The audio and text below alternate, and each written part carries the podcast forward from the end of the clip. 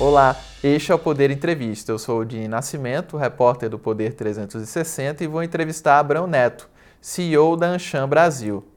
Abrão Miguel Árabe Neto tem 40 anos. É formado em Direito pela Universidade Federal de Uberlândia, mestre em Direito das Relações Econômicas pela PUC de São Paulo e doutor em Direito Internacional pela USP.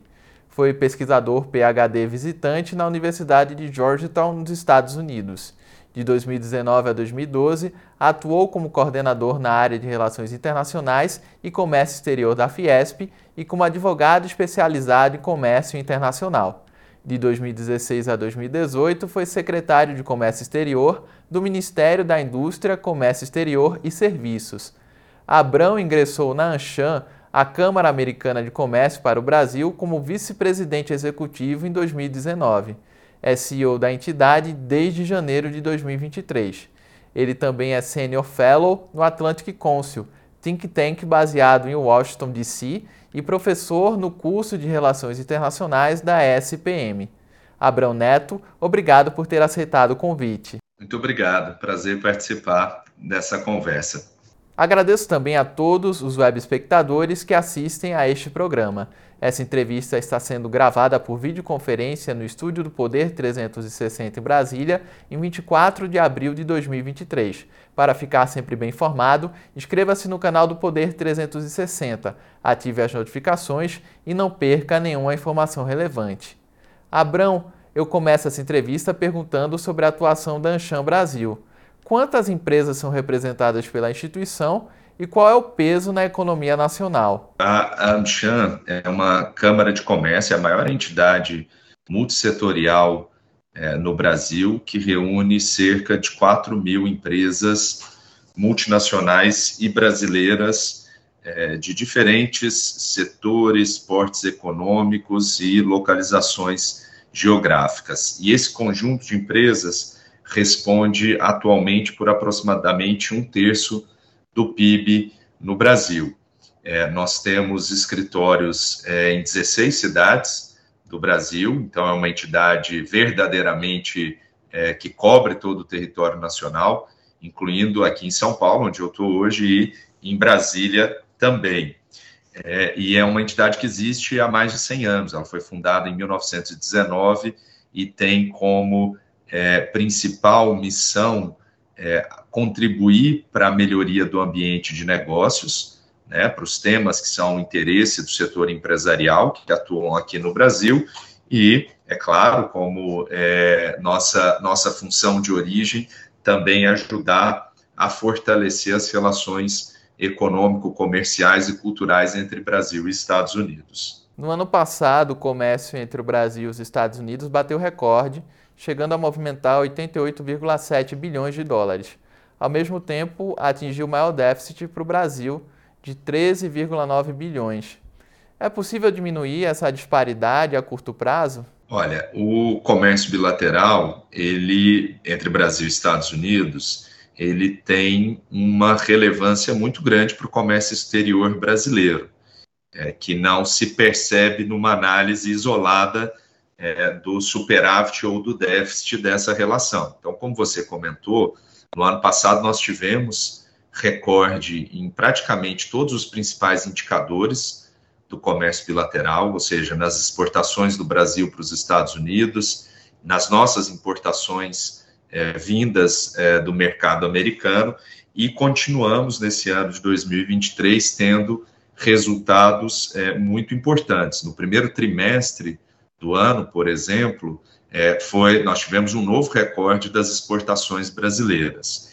E acho importante destacar que a relação bilateral, do ponto de vista brasileiro, ela é, inclui é, um parceiro que é o principal destino das nossas exportações de manufaturas e de bens com maior tecnologia incorporada, é o nosso principal destino de exportações de serviços e os Estados Unidos são também hoje o principal é, investidor estrangeiro no país e o principal destino de internacionalização de empresas brasileiras. Então, quando uma empresa é, resolve se inserir no mercado internacional, é uma empresa brasileira, costuma olhar o, os Estados Unidos com bastante atenção.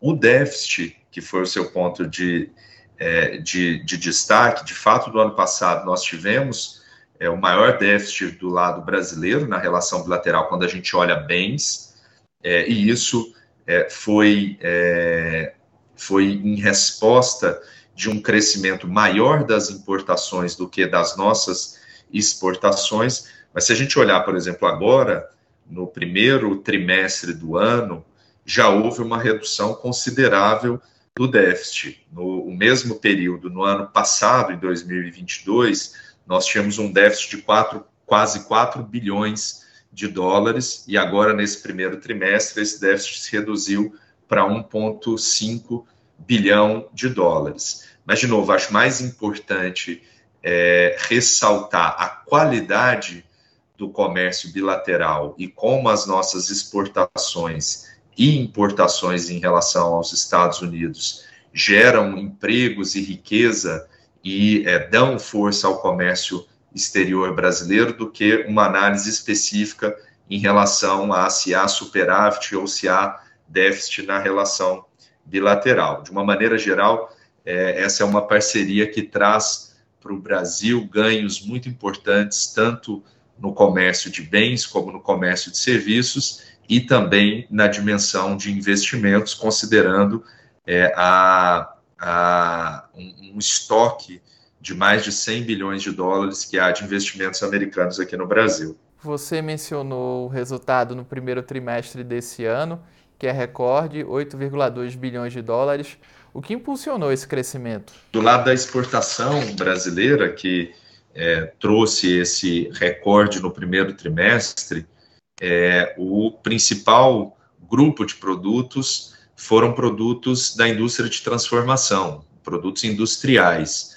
Né? Então, aqui, é, talvez corroborando a importância dos Estados Unidos como é, destino de exportações de produtos de maior valor agregado do lado brasileiro. E aí a gente tem um conjunto é, muito é, diverso de produtos que compõem a pauta exportadora brasileira, passando desde produtos da indústria siderúrgica, inclusive o principal produto que nós exportamos no primeiro trimestre desse ano foram semi-acabados de, de aço e ferro, que é um produto importante, depois usado na indústria americana, é, mas nós também crescemos muito nossas, nossas exportações é, de produtos é, de engenharia civil, é, suco de laranja, houve uma questão conjuntural nos Estados Unidos é, de quebra de safra em razão de, de eventos climáticos e também é, de uma praga que vem assolando a, a produção de laranjas na Flórida,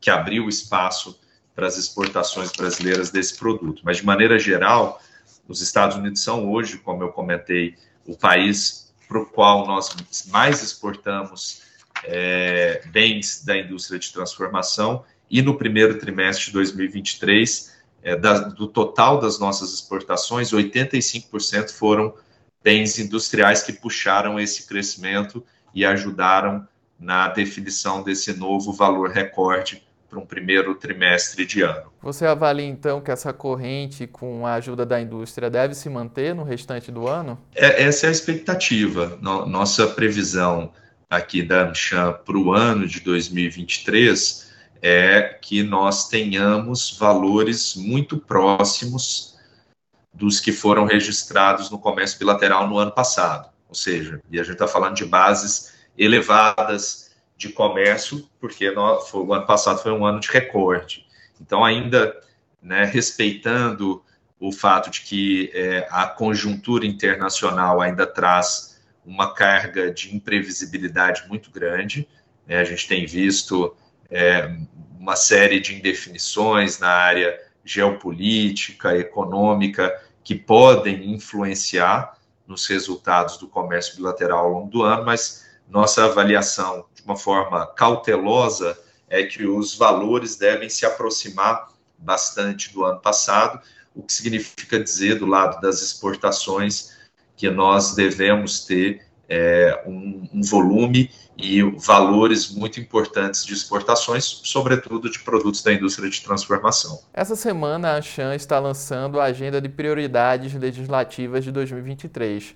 Qual a importância desse documento? Bem, a AmCham, é, em todo o ano eleitoral, faz um conjunto de propostas para o executivo, né, para, é, é, perdão, todo ano eleitoral para presidente da República, ou seja, de quatro em quatro anos, a Michel organiza com a sua base de empresas um conjunto de propostas que entendem são importantes para os próximos quatro anos do Brasil.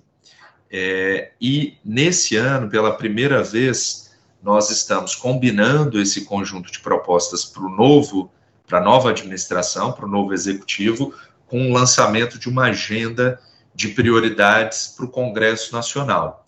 É, então, são é, projetos legislativos que estão em tramitação atualmente no Congresso e que foram considerados relevantes para os nossos associados. Então, foi feito um trabalho é, de é, discussão com a nossa base de empresas associadas e nós buscamos identificar em quatro áreas é, melhoria do ambiente de negócios, sustentabilidade, comércio exterior e investimentos e transformação digital, são toda, todas áreas é, de impacto transversal na economia, quais eram esses projetos que poderiam avançar em 2023 e trazer resultados positivos para o setor produtivo que atua no Brasil. Então, na nossa avaliação, ao jogar luz é, sobre os principais projetos é, dessa parte do setor empresarial ajuda a dar maior é, foco e maior ênfase na discussão entre a sociedade civil e o Congresso sobre quais são é, os temas mais relevantes para avanço. Uma das propostas que a Anshan considera de relevância é a reforma tributária sobre o consumo. No que essas mudanças contribuiriam para favorecer o comércio exterior? A reforma é, tributária, ela é, eu diria, dentro das mais de 20 medidas listadas nessa agenda legislativa que vai ser lançada é, nesta terça-feira é, no Congresso Nacional, ela é a medida com maior impacto no setor produtivo maior impacto estruturante, né? Ela atinge todo o setor produtivo brasileiro e partindo do pressuposto que nós temos uma, um sistema tributário muito oneroso é, para a economia brasileira, para a produtividade, para a competitividade da economia brasileira, há um entendimento por parte do setor empresarial que o avanço de uma reforma, a conclusão de uma reforma tributária sobre o consumo, ajudaria a fazer evoluir de maneira expressiva a nossa economia. É, até nós fizemos aqui na Amchan, no começo desse ano de 2023, uma pesquisa com cerca de 500 executivos e executivas, é, e a pergunta foi: qual é a medida que deveria ser apoiada pelo novo governo e que teria um maior impacto na economia brasileira. E, em primeiro lugar, ficou a reforma tributária sobre o consumo. Então, ela, se é, avançar, e os sinais atualmente são positivos de engajamento tanto do Congresso é, como do, do Executivo em relação à prioridade desse projeto, ela traria um ganho é, de produtividade muito substancial para a economia brasileira, que acabaria, é claro, se revertendo também no comércio exterior.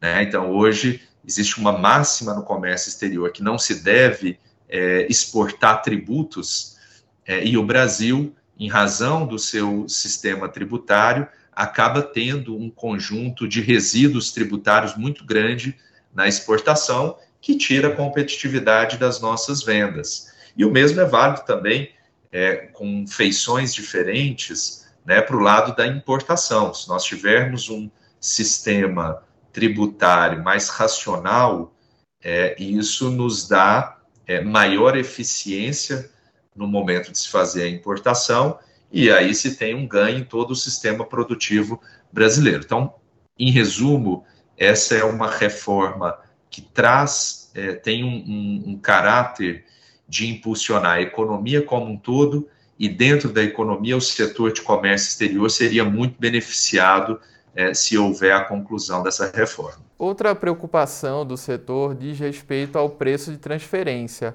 Há um novo marco legal sobre o tema e a Anshan defende a aprovação. Por quê? Bem, essa é uma é, é um, um, ponto em que o Brasil é, tem no seu sistema uma defasagem muito grande das melhores práticas internacionais.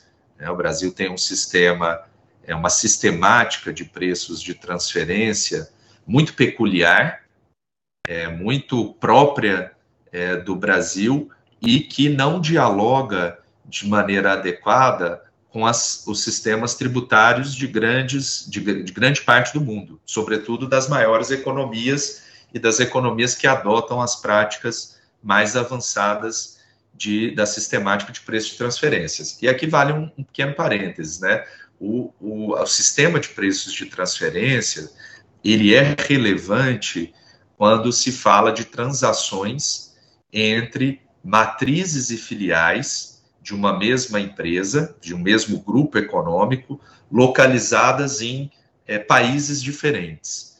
E o comércio internacional, que é feito intra-firma entre essas matrizes e filiais, tem um percentual muito grande. Então, nós estamos falando aqui de uma parte relevante das transações internacionais de comércio e também impactam investimentos. Então, o, existiu, no final do ano passado, foi assinada uma medida provisória que altera a legislação brasileira de preços de transferência num sentido de modernização, é, de é, convergência das nossas práticas, as melhores práticas internacionais, e essa medida provisória está em debate agora no Congresso Nacional, foi aprovada é, no mês passado na Câmara dos Deputados e está em análise agora no Senado Federal. E nossa avaliação é que a aprovação dessa medida provisória modernizaria é, a nossa a nossa legislação nessa parte relevante de transações internacionais. E um ponto específico é que, recentemente, os Estados Unidos alteraram a forma como é, o executivo tesouro americano reconhece ou deixa de reconhecer os créditos de impostos pagos no exterior, e essa alteração afetou em cheio as empresas que operam aqui no Brasil. Então, atualmente, com a sistemática é, defasada que o Brasil adota de preços de transferência, isso significa que as empresas que recolhem tributos aqui no Brasil não têm direito a ter o crédito desses tributos nas suas operações em relação aos Estados Unidos. Então, a aprovação dessa nova medida, além de fazer com que o Brasil dê um passo em direção a uma legislação mais moderna para o mundo todo, ainda vai corrigir uma é, incidência muito grande de bitributação que existe nas nossas, nas nossas operações com os Estados Unidos e que foi agravada no último ano. A Anshan também está de olho em projetos voltados à criação do mercado de carbono. Há menção a um estudo que aponta que o Brasil poderia ganhar 120 bilhões de dólares com a medida.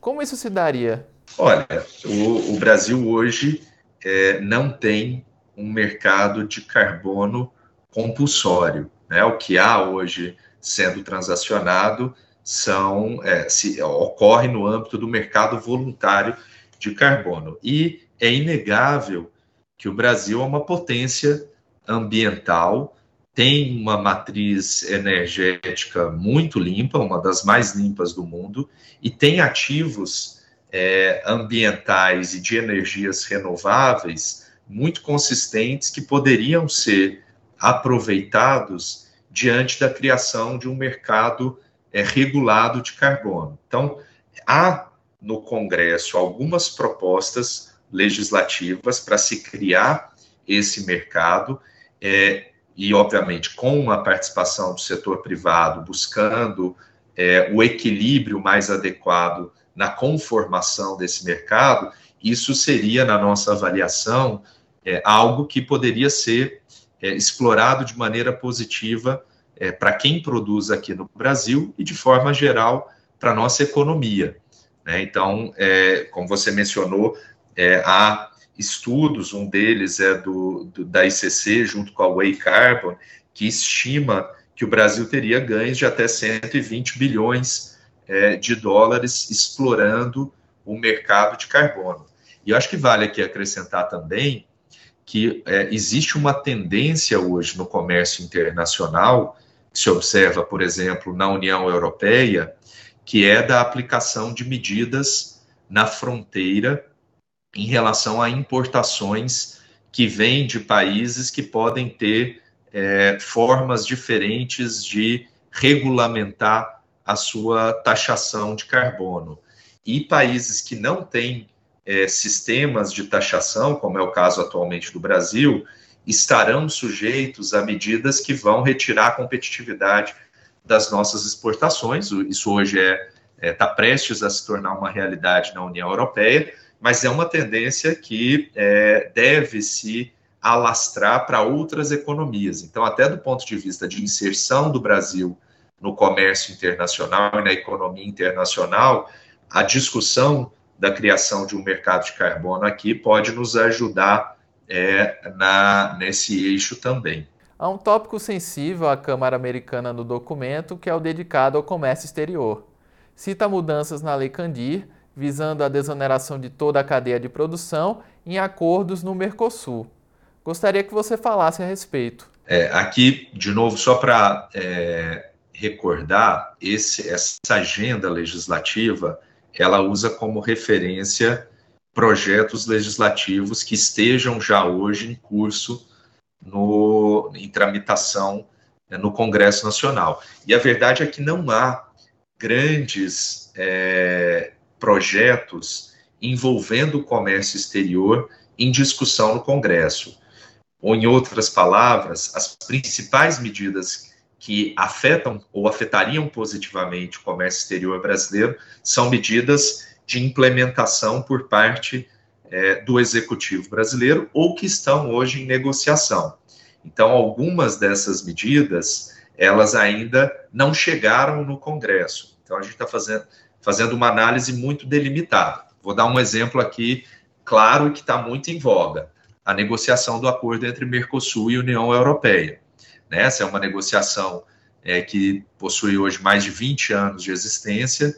Em 2019, é, se anunciou a conclusão dessa negociação, mas há ainda uma série de elementos, sobretudo é, na área de sustentabilidade, que precisam ser equacionados para que o acordo seja efetivamente assinado. No momento em que esse acordo for assinado, ele vai ser enviado é, pelo Executivo brasileiro para o Congresso, e aí sim vai se dar a análise dentro do Congresso Nacional. Isso também vale para diversas outras negociações em curso de acordos comerciais hoje por parte do Brasil. Então, quando nós fizemos uma análise dos projetos que já estavam no Congresso Nacional e que mereceriam a nossa atenção, então nós identificamos dois acordos que é, foram assinados recentemente no âmbito do Mercosul. Um é um acordo de facilitação de comércio, que desburocratiza as operações de exportação e importação entre os sócios do Mercosul, e o outro é um acordo de compras governamentais, que daria um acesso preferencial maior para as exportações de bens e serviços brasileiros nos nossos parceiros dentro do Mercosul e também nos permitiria importar é, de forma mais competitiva produtos e serviços dos nossos sócios é, dentro desse bloco econômico. Então, esses são dois projetos importantes. Existe também um protocolo na área de serviços que foi é, assinado com a Colômbia, também é visto de maneira positiva, e é uma, digamos, um, um ponto aí muito é, já recorrente no comércio exterior brasileiro, que é a, o resíduo tributário que eu comentei no início, e a Lei Candir seria uma maneira de buscar desonerar as exportações brasileiras e uniformizar a maneira como essa desoneração se dá entre os diferentes é, estados da federação. Então, são quatro projetos que hoje, na nossa avaliação, é, e considerando aqueles que estão em curso no Congresso, teriam é, um, uma contribuição importante para o comércio exterior brasileiro. E como está o diálogo da Anshan Brasil com o governo Lula?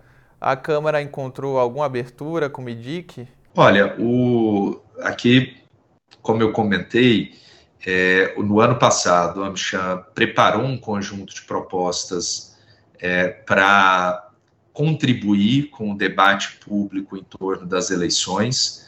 Quando as eleições foram decididas, é, nós encaminhamos para o governo então eleito esse conjunto de propostas e durante a transição é, a AmCham também apresentou um conjunto de é, 25 medidas para os primeiros 100 dias de governo.